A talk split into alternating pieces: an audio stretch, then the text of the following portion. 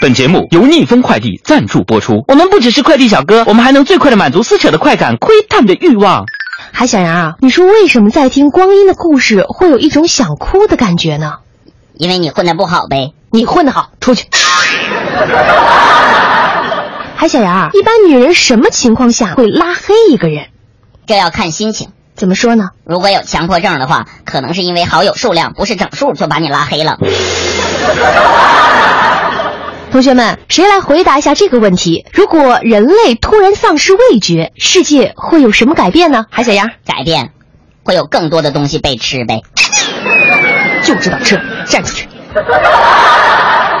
哎呀，同学们，你看你们一个个的，一看书就犯困。那海小杨，你来回答一下，你聪明啊！你说如何能在看书的时候不犯困？简单，在跑步机上看书。你现在拿着书站出去看。 怎么有那么多同学不爱好好吃饭，就爱吃泡面呢？吃泡面难道有什么好处吗？老师，吃泡面不用刷碗呢。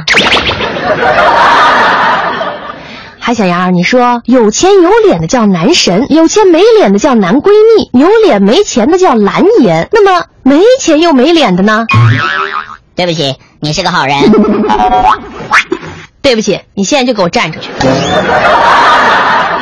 海小杨，你和老师说一说，有没有过特别刻骨铭心的感情经历呢？有，我曾经和一个女孩的感情到了快结婚的地步，后来她转学到了另一所初中。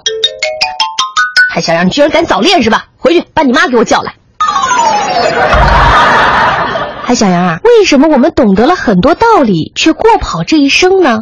因为你们不听道理呗。海小杨，你说如果有了十万个小时，可以干什么呢？可以从小孩变成老头儿。